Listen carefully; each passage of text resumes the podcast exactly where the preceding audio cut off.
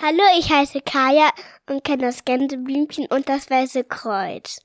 Jetzt hört ihr eine neue Folge von Roland Zauberwürfel Podcast.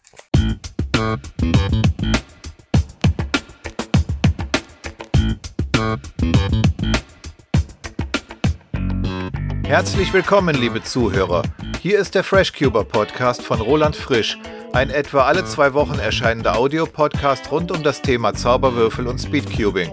Gerne möchte ich euch durch Gespräche und Interviews, durch Cubing News und so weiter informieren und unterhalten.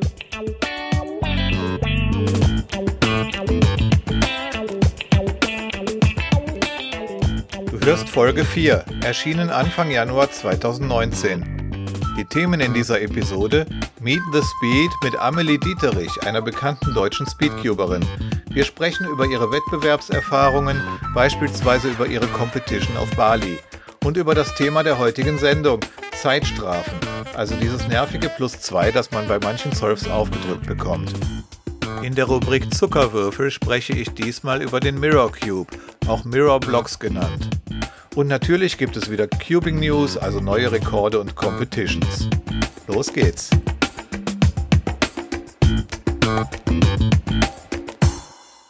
Beginnen wir heute mal mit dem Hauptthema, nämlich den Zeitstrafen.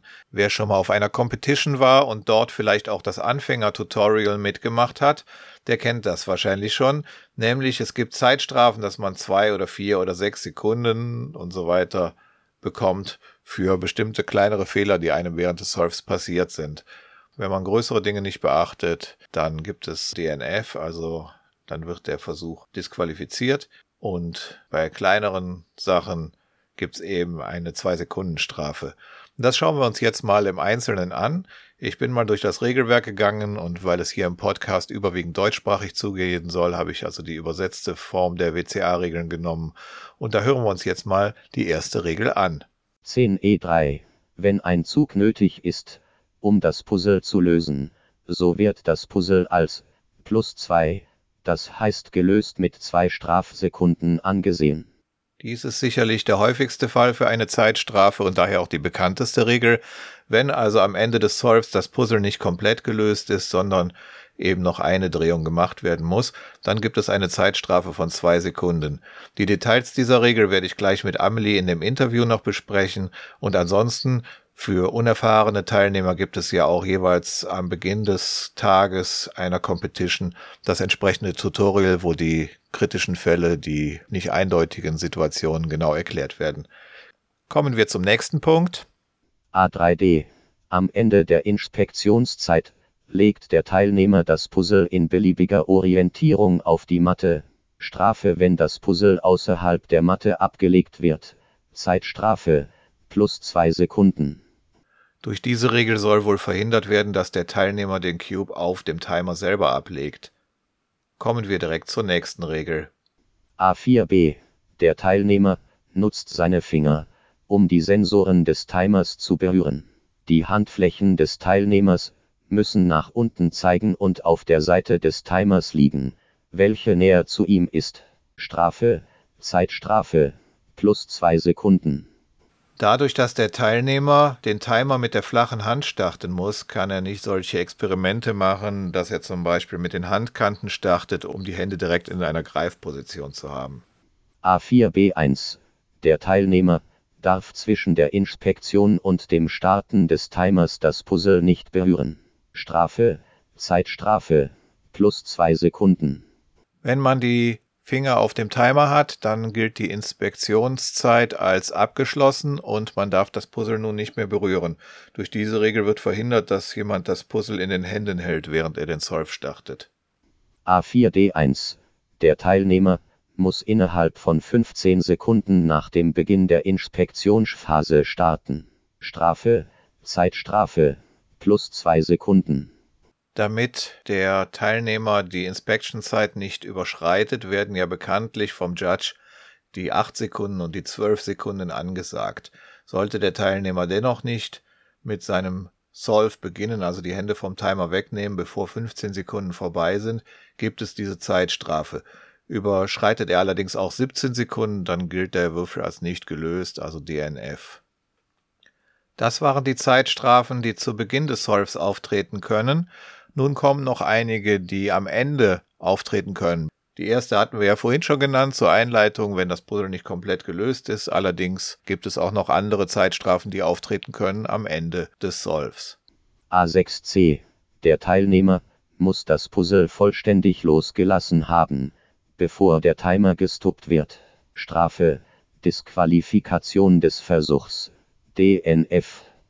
Ausnahme wenn keine Züge nach dem Stoppen des Timers und dem Loslassen des Putzles durchgeführt wurden, darf stattdessen eine Zeitstrafe, plus zwei Sekunden, vergeben werden, nach Ermessen des Jutkes. Das hört sich so einfach an, aber ich habe schon einen sehr erfahrenen Teilnehmer über diese Regel stolpern sehen.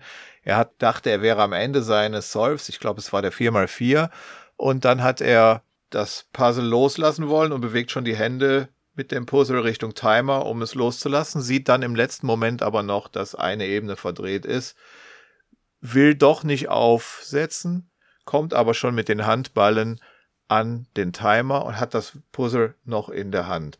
Und in diesem Falle hat er also gegen diese Regel verstoßen. Er hätte es loslassen müssen vor dem Stoppen und auch gegen die nächste Regel, die wir jetzt hören.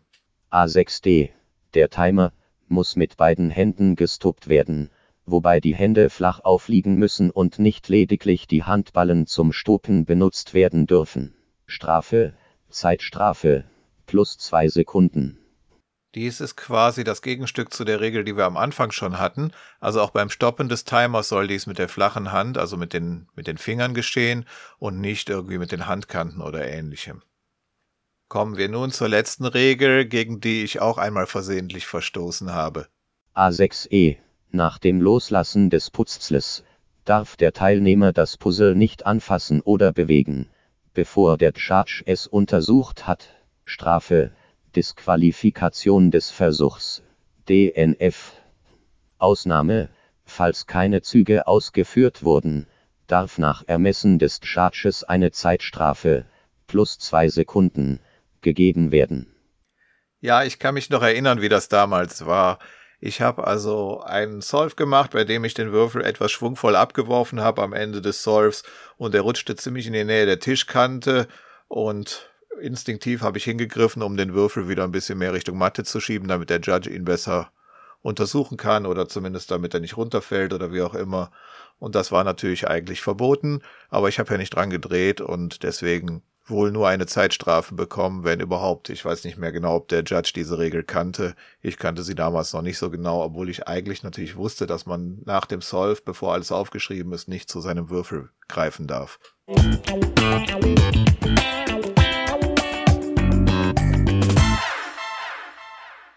So, das war der theoretische Teil zum Thema Zeitstrafen.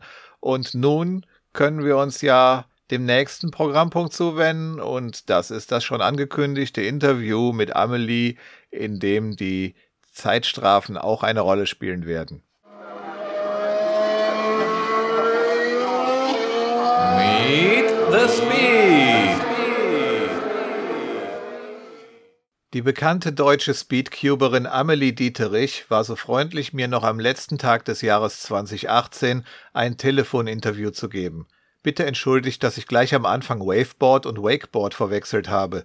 Speedcubing ist halt nicht das einzige, von dem ich kaum Ahnung habe. Amelie schreibt im Forum auf speedcube.de unter dem Forennamen Amelie D mit. Den Link dorthin und zu ihrem WCA-Profil packe ich mit in die Shownotes zu dieser Episode 4. Und nun viel Spaß und Infotainment bei Meet the Speed mit Amelie Dieterich. Ja, hallo Amelie, ist schön, dass du hier mitmachst ähm, im Podcast bei Meet the Speed. Wenn du magst, stell dich doch erstmal vor und erzähl so, was du sonst so machst, außer Cubing. Ja, also ich bin Amelie und ich cube jetzt seit drei Jahren. Abgesehen von Cubing mache ich noch ein bisschen Wakeboarden, gehe noch Aha. zur Schule. Ja. Wakeboarden, das sind die mit diesen zwei Rollen nur, ne? Nee, es ist so, du hast so ein bisschen so ähnlich wie Snowboarden, nur dass man übers Wasser quasi gezogen wird von so einem Seil. Ach, das, okay. Ich dachte, das was auf der Straße. Das sieht man manchmal die mit diesen nee. zwei Rollen. Okay. Ja, coole Sache. Kenne ich mich nicht mit aus. Ich war selbst für Skateboarden zu blöd. ja, ähm, wir haben uns ja kennengelernt 2016 auf der Hessen Open, da war ich ja als Besucher da und irgendwie kam man ja. da schon so ein klein bisschen ins Gespräch und da hatte ich schon den Eindruck, du bist voll der Profi und habe erst später, habe später erst erfahren, dass du ja ähm, noch gar nicht so lange am Cuben bist. Willst du mal so erzählen, ja. wie du dazu gekommen bist? Ja, also ich hatte halt äh, vor drei Jahren an Weihnachten einen Cube bekommen ähm, und das hat mich halt sofort gepackt und ich hatte direkt am ersten Abend gelernt dann, wie man gelöst und habe dann bis quasi zu meiner ersten Competition, die erst zweieinhalb Wochen später war, einfach nur geübt äh, und geübt. Und dann habe ich da teilgenommen. Und danach hat es mich halt komplett gepackt und ich habe angefangen, alle möglichen Events zu trainieren und ja, habe teilweise dann auch wirklich acht bis zehn Stunden am Tag trainiert. Boah, Wahnsinn. Ja, ich habe das äh, mal jetzt natürlich noch mal ein bisschen nachvollzogen. Also deine erste Competition war die Cubelonia und die war ja schon am 10. Januar, war 3x3. Ja. Und wenn man sich das überlegt, da hast du gerade erst den Würfel seit zwei Wochen gehabt, ne, wenn du den Weihnachten bekommen ja. hast. Das finde ich schon cool. Und dann hast du da doch ein Average von 1,07 gemacht, ne? Ja, aber das war leider nicht so gut. Also ich hatte eigentlich mich da schon untertrainiert auf so um die äh, 55. Mhm. Aber eine Single von 50 hattest du. Das war doch dann ja. schon für dich ganz okay, ne? Aber ich und... hatte halt äh, ziemlich Sachen verzittert und ich hatte noch nicht alle PLLs gelernt konnte keine N-Perms und da, damals hatte ich noch nicht das Verständnis, dass ich wusste, dass es zwei J-Perms sind. Mhm. Und die kamen dann irgendwie dreimal vor oder so. Ah ja, aber trotzdem, ich finde das schon sensationell, dass man nach zwei Wochen auf die Competition geht und da also dann doch schon für einen Anfänger ganz brauchbare Zeiten hinlegt. Und dann ja. warst du drei Monate später, warst du dann auf der German Open und da warst du dann schon zwei bis dreimal so schnell. Also da hätte ja. ich dich schon nicht mehr einholen können. Das finde ich schon wirklich beachtlich. Inzwischen hast du 30 Competitions geschafft. Ich bin gerade bei 10 und bei 9 davon warst du, ich habe das mal verglichen, warst du auch mit dabei. Also wir sehen uns ja öfters ja. bei Competitions, aber du siehst mich nur auf jeder dritten. ja, und dann habe ich gesehen, du warst ähm, auf Bali in Indonesien auf der Competition. Ja. Das finde ich ja auch ziemlich cool. War halt mit dem Urlaub gut vereinbar und meine Eltern meinten, ja, wir fahren nicht da auch hin und ja, war ziemlich cool. Mhm. Ist wahrscheinlich eine ganz andere Sache, ne? Wenn das so ein bisschen exotischer zugeht. Das war ja auch eine ziemlich um, ähm, kleine Competition, oder?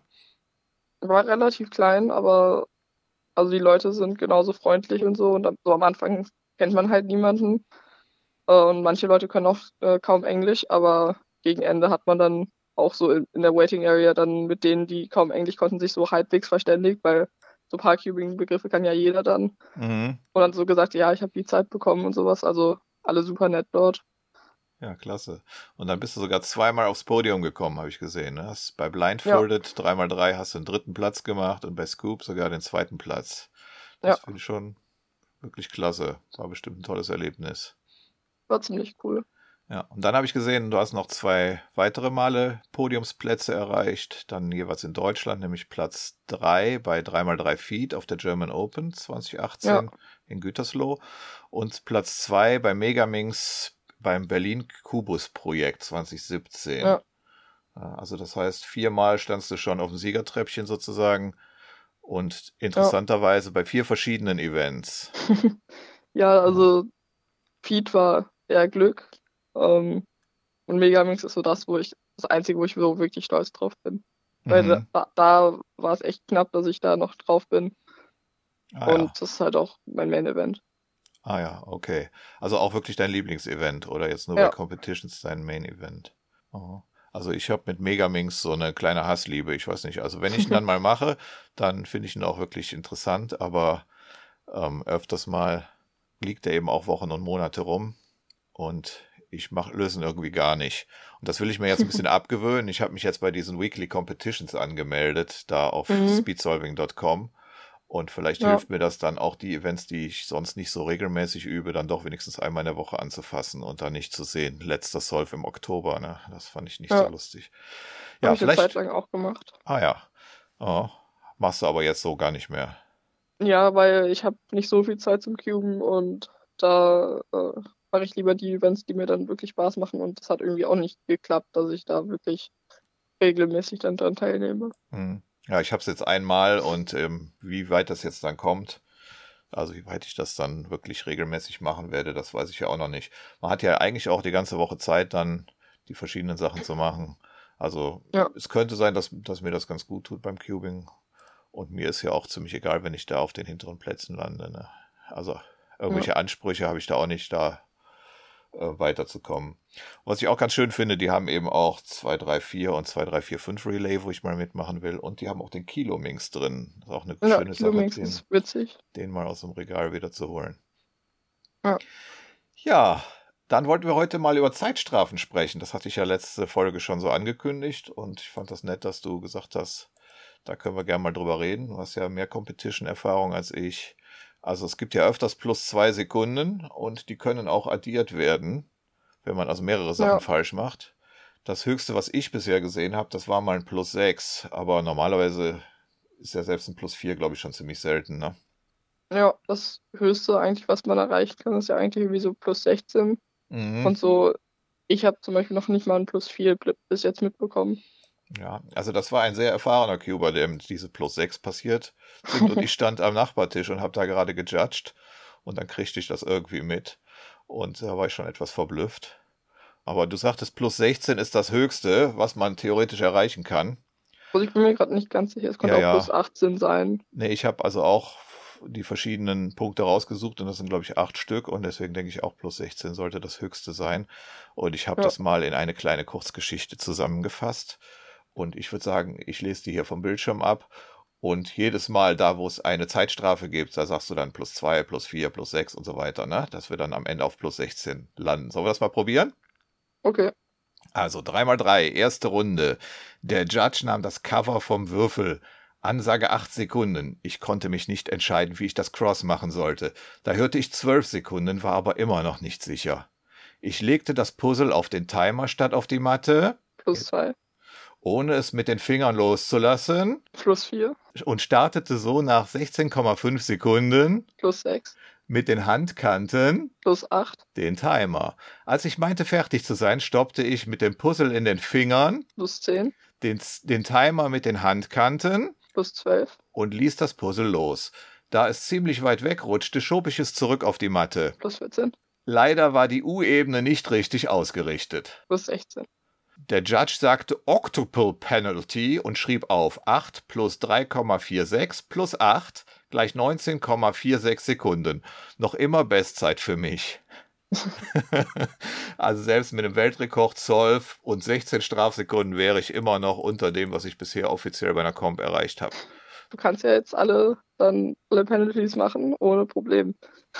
Ja, ja, aber das so zu kombinieren, da muss man schon sehr, sehr viel falsch machen, ne? Ja. Und das Schöne ist ja auch, extra darf man es nicht machen, denn dann kann man Ja. auch für disqualifiziert werden, ne? Aber, Mhm. also, da, ich habe da mal versucht, alles reinzupacken, was geht. Und ähm, das müsste schon ein sehr seltsamer Surf sein, ne? Kann man mal einen Spielfilm Ja. drüber machen. ja, ähm, wo ich das ganz skurril finde, so mit den Zeitstrafen, das ist beim Pyraminx, ne? Dass Ja. du für diese Tipps, die gar keinen Sinn haben, ein Plus zwei bekommst, ne?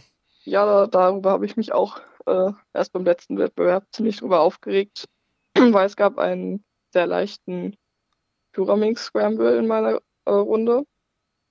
Mhm. Und ich hatte auch, auch was ziemlich Gutes darauf gemacht, äh, 2,8. Aber natürlich hatte ich eine der Tipps nicht richtig gedreht, ähm, weswegen das plus 2 und dann halt 4. Nee, warte, es war eine 2,4 und dann wurde es halt zu einer 4,4. 4,4. Mhm.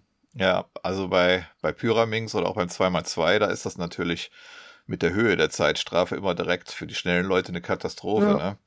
Wenn du jetzt bei einem 7x7 oder so zwei Sekunden plus bekommst, das fällt bei den meisten gar nicht auf, wenn es jetzt gerade nicht um irgendeinen Rekordjäger geht. Ne? Aber Ja. bei, wenn du eh eine 2,8er Zeit hast, dann sind zwei Sekunden natürlich ganz übel. Ne?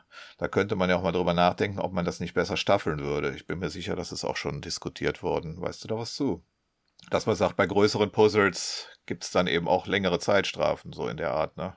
Also bis jetzt hatte ich noch nichts davon gehört, aber ich denke Ja. mal, man sollte eigentlich das beibehalten, dass das überall konstant immer die gleiche Strafe ist, weil sonst wird das, glaube sehr schnell sehr unübersichtlich von, wie viel Strafe man jetzt für ein bestimmtes Event hat und die entwickeln sich ja immer weiter von, wie lange man für ein Event braucht und wenn es dann Mhm. plötzlich jetzt bei 7x7 waren es ja mal vielleicht vier Minuten und jetzt mittlerweile bei zwei Minuten, dann ist es ja nicht mehr so ganz fair, wenn man dann immer noch die Strafe von vier Minuten hat. Ja, also lassen wir alles, ne? Ja.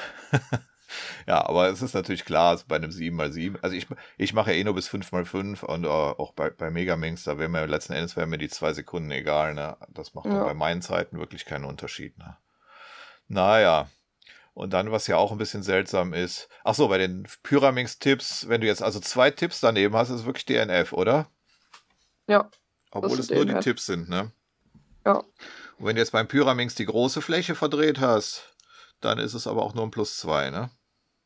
Ja. Ja. Ja, also eigentlich logisch und konsistent, obwohl das natürlich ein bisschen albern ist mit diesen Tipps, ne? Aber da haben wir ja letztes ja. Mal schon mit dem Henry drüber gelästert. ja. Ähm, fallen dir noch andere seltsame Zeitstrafen, Regeln oder so ein bei anderen Events? Hast du da irgendwie. Mm, bei anderen Events. Wo es auch so ähnlich skurrile Sachen gibt wie mit den Tipps? Nee, eigentlich nicht, ne? Gibt's. Also bei Square One ist es ein bisschen anders, weil man da ja wegen der Slice ist es teilweise ein bisschen anders wie Strafzeiten. Also ich glaube, wenn man mhm. genau eine Slice falsch hat, dann zählt das, also wenn, wenn die minimal unter 90 Grad ist, dann ist es noch kein Plus 2. Mhm. Ja, also mit Square One habe ich mich noch nicht beschäftigt, aber ich habe mir jetzt mal irgendwie welche bestellt. Mhm. Irgendwann werde ich dich dann, wenn ich mal ein bisschen Zeit habe, fragen, welches Lösungssystem du mir da empfehlen kannst, damit ich den auch ja. mal als quasi Anfänger in den Griff kriegen kann. Ne? Aber das machen wir nicht jetzt. Äh, wo Zeitgrafen vielleicht sehr skurril sind, sind Clock, weil da gibt es ja gar keine. Mhm, das also ich. hast du ja entweder gesolved oder DNF. Ja, und selbst wenn alle auf 6 Uhr statt auf 12 Uhr stehen oder auf 1 statt ja. auf 12 und es wäre auch nur noch ein Zug, ist es aber trotzdem DNF bei Clock, ne? Ja. Weil es ja auch abhängig ist von den Pins, ob dieser eine Zug wirklich das Ding löst oder eben nicht. Mhm. Und welches Rad man dreht, ne? Also, ja. das ist ein bisschen noch eine Besonderheit. Ja, was habe ich denn hier noch Schönes stehen für unser ähm, ach ja, hier dieses Thema mit den inneren Ebenen. Jedes Mal, wenn für die Anfänger hier das Judging-Tutorial gemacht wird, dann wird ja erzählt. Ne? Also wenn eine äußere Ebene nicht, ähm, nicht exakt ist, dann gibt es plus zwei, aber wenn es eine von den ja. inneren Ebenen ist, dann ist es direkt DNF. Ne? Ja. Das ist auch ein bisschen seltsam, oder?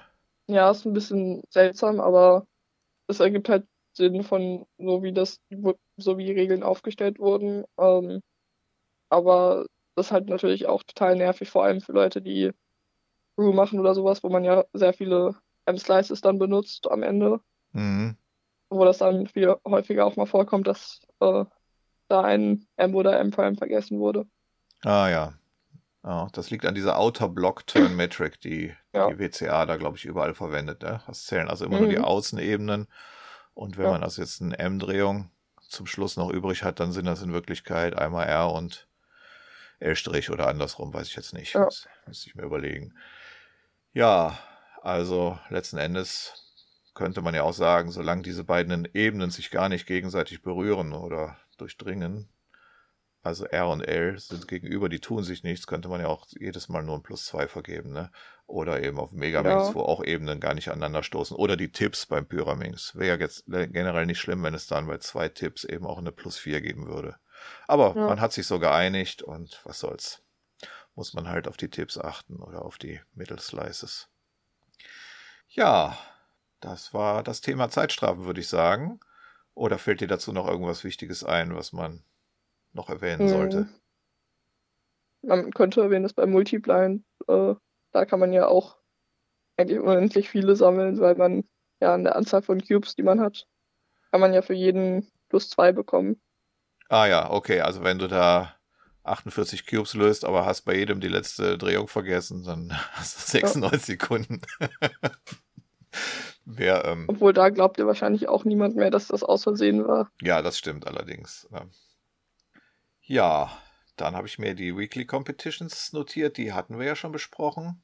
Und dann würde ich sagen, sind wir ja eigentlich schon so mit unseren Themen so allmählich durch. Mhm. Ähm, Okay, dann sage ich dir erstmal Dankeschön.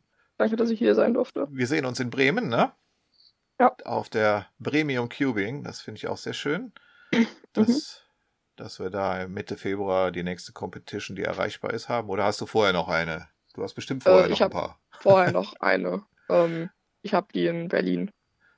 Ah ja, die ist ja die Berlin Winter Cubing, ja, ne? Ja. Ja. Dann viel Spaß da, ne? Viel Erfolg. Danke. Und ja, danke, dass du auf dem Podcast warst und bis bald, ne? Tschüss. Ja, tschüss. Das war Meet the Speed mit Amelie Dieterich. Die Links zu den angesprochenen Themen findet ihr in den Shownotes dieser Episode 4. Vielen Dank nochmal an Amelie, dass sie sich bereit erklärt hat, hier auf den Podcast zu kommen.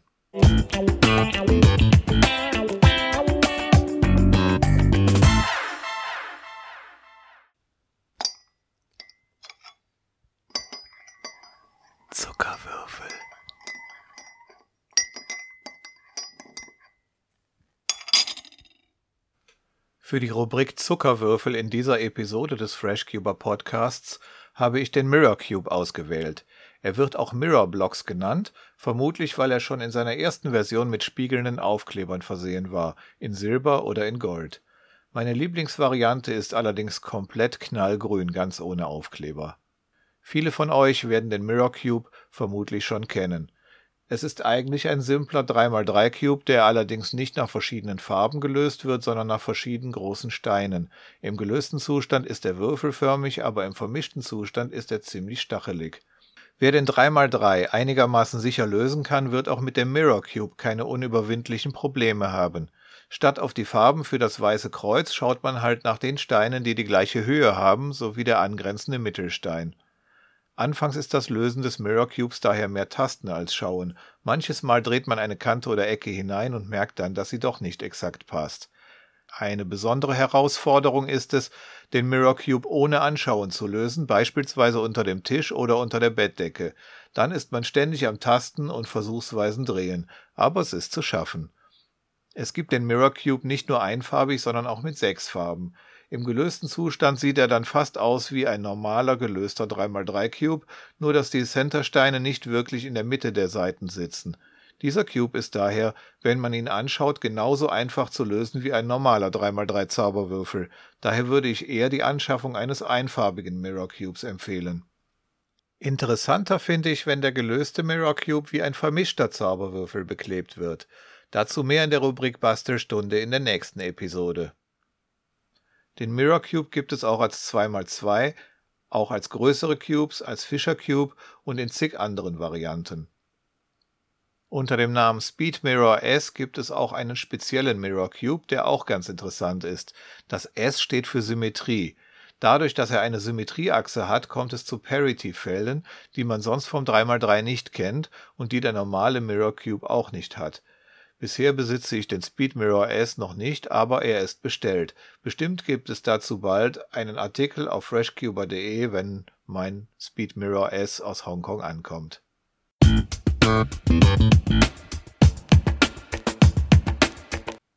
Kommen wir nun zu den Cubing News, und zwar Competitions und Rekorde. Beginnen wir mit den Competitions. Vom 9. bis 10. Februar findet in Wien in Österreich die Austrian Open 2019 statt. Und am 23. März gibt es ein besonderes Event, nämlich die FMC Europe 2019. FMC bedeutet ja Fewest Moves, also den Zauberwürfel mit möglichst wenig Zügen lösen. Das Interessante daran ist ja, dass mehrere Länder Europas diese Competition gleichzeitig austragen. In Deutschland sind dies Dortmund und Regensburg. Bisher sind 22 Locations in 16 Ländern angemeldet, in denen zeitgleich, trotz unterschiedlicher Zeitzonen, drei Attempts in Fused Moves stattfinden. Eine ziemlich spezielle Veranstaltung, aber ein wirklich interessantes Format, wie ich finde. Nun die Rekorde. Bedingt durch die Feiertage gab es wohl etwas weniger Competitions als sonst und daher gibt es auch nur einen einzigen neuen Weltrekord zu vermelden. Und zwar hat Max Park am 22. Dezember 2018 den neuen Average-Rekord für den 7x7x7 mit 1 Minute und 51,63 Sekunden erreicht. 9 Sekunden unter dem bisherigen Average-Weltrekord von Felix Semdex. Max Parks beste Zeit war diesmal 1,48,35 und damit hat er seinen eigenen 7x7 Single-Weltrekord nur um knapp eine halbe Sekunde verpasst. Podcast Post aus dem Podcast Postkasten. Podcast Post aus dem Podcast Postkasten. Podcast Post aus dem Podcast Postkasten. Kommen wir zur Fanpost. Ich habe mich sehr gefreut, dass ich auf iTunes inzwischen schon zwei Bewertungen habe, jeweils mit fünf Sternen. Und zwar schreibt Kati1311, super interessant. Roland ist ein super sympathischer Kerl. Jeder, der sich fürs Würfeln interessiert, sollte hier mal reinhören. Ich bin gespannt, was als nächstes von ihm kommt. Weiter so. Und dann schreibt noch Captain Future 69, der König der Würfel, wahnsinnig gut, toll. Hier erfährt man endlich mal interessante und tolle Stories über Cuba. Danke für den tollen Podcast, weiter so. Das waren meine ersten beiden iTunes-Bewertungen und für Podcast-Betreiber ist iTunes wohl eine ganz wichtige Quelle und deswegen wäre ich euch dankbar, wenn ihr iTunes nutzt, ein äh, iPhone oder so habt, dann wäre es doch schön, wenn er diesem Podcast auch eine positive Bewertung geben würde. Das erhöht die Reichweite und hilft mir damit sehr. Ja, weiter gibt's noch auf YouTube zwei Kommentare, die ich hier noch vorlesen möchte. Der eine wurde geschrieben zur Episode 1 und zwar von Inspiriank. Hallo Roland, also mein Like hast du, obgleich der Podcast erstmal gewöhnungsbedürftig ist. Steckt ja noch in den Kinderschuhen. Und der zweite YouTube-Kommentar bezog sich auf Episode 3 und dort schreibt X-Terminator beste Weihnachtsmusik. Ja, das war die letzte Folge direkt vor den Feiertagen und wer sie gehört hat, der hat mitbekommen, was X-Terminator wohl hier mit meint. Ja, danke für die Zusendungen und auch an alle, die das jetzt hören. Ich freue mich sehr über Kommentare und ihr unterstützt damit diesen Podcast und macht ihn weiter bekannt. Also nur her damit. Dankeschön. Das waren die Cubing News. Die Links zu den Competitions und Rekorden etc. schreibe ich natürlich wie immer in die Show Notes dieser Folge, die ihr auf freshcuber.de slash podcast findet.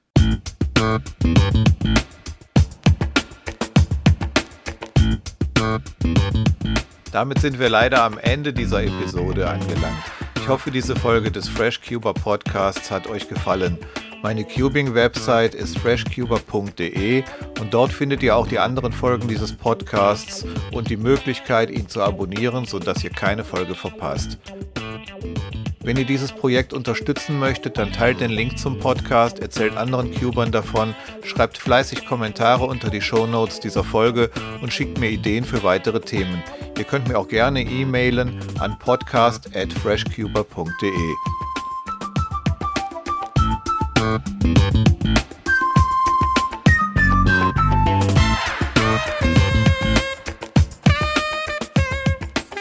Die nächste Folge, also Episode 5 des FreshCuber Podcasts, erscheint voraussichtlich in der vorletzten Januarwoche 2019. Das Thema liegt noch nicht fest, aber es ist gut möglich, dass es um Smart Cubes mit Bluetooth, also speziell um den Beaker Cube gehen wird. Ansonsten schickt mir eure Fragen und Themenvorschläge, dann gehe ich gerne darauf ein. Das war's für heute. Vielen Dank fürs Zuhören. Bis zur nächsten Episode wünsche ich euch eine gute Zeit mit viel Spaß beim Cuben. Bis denne!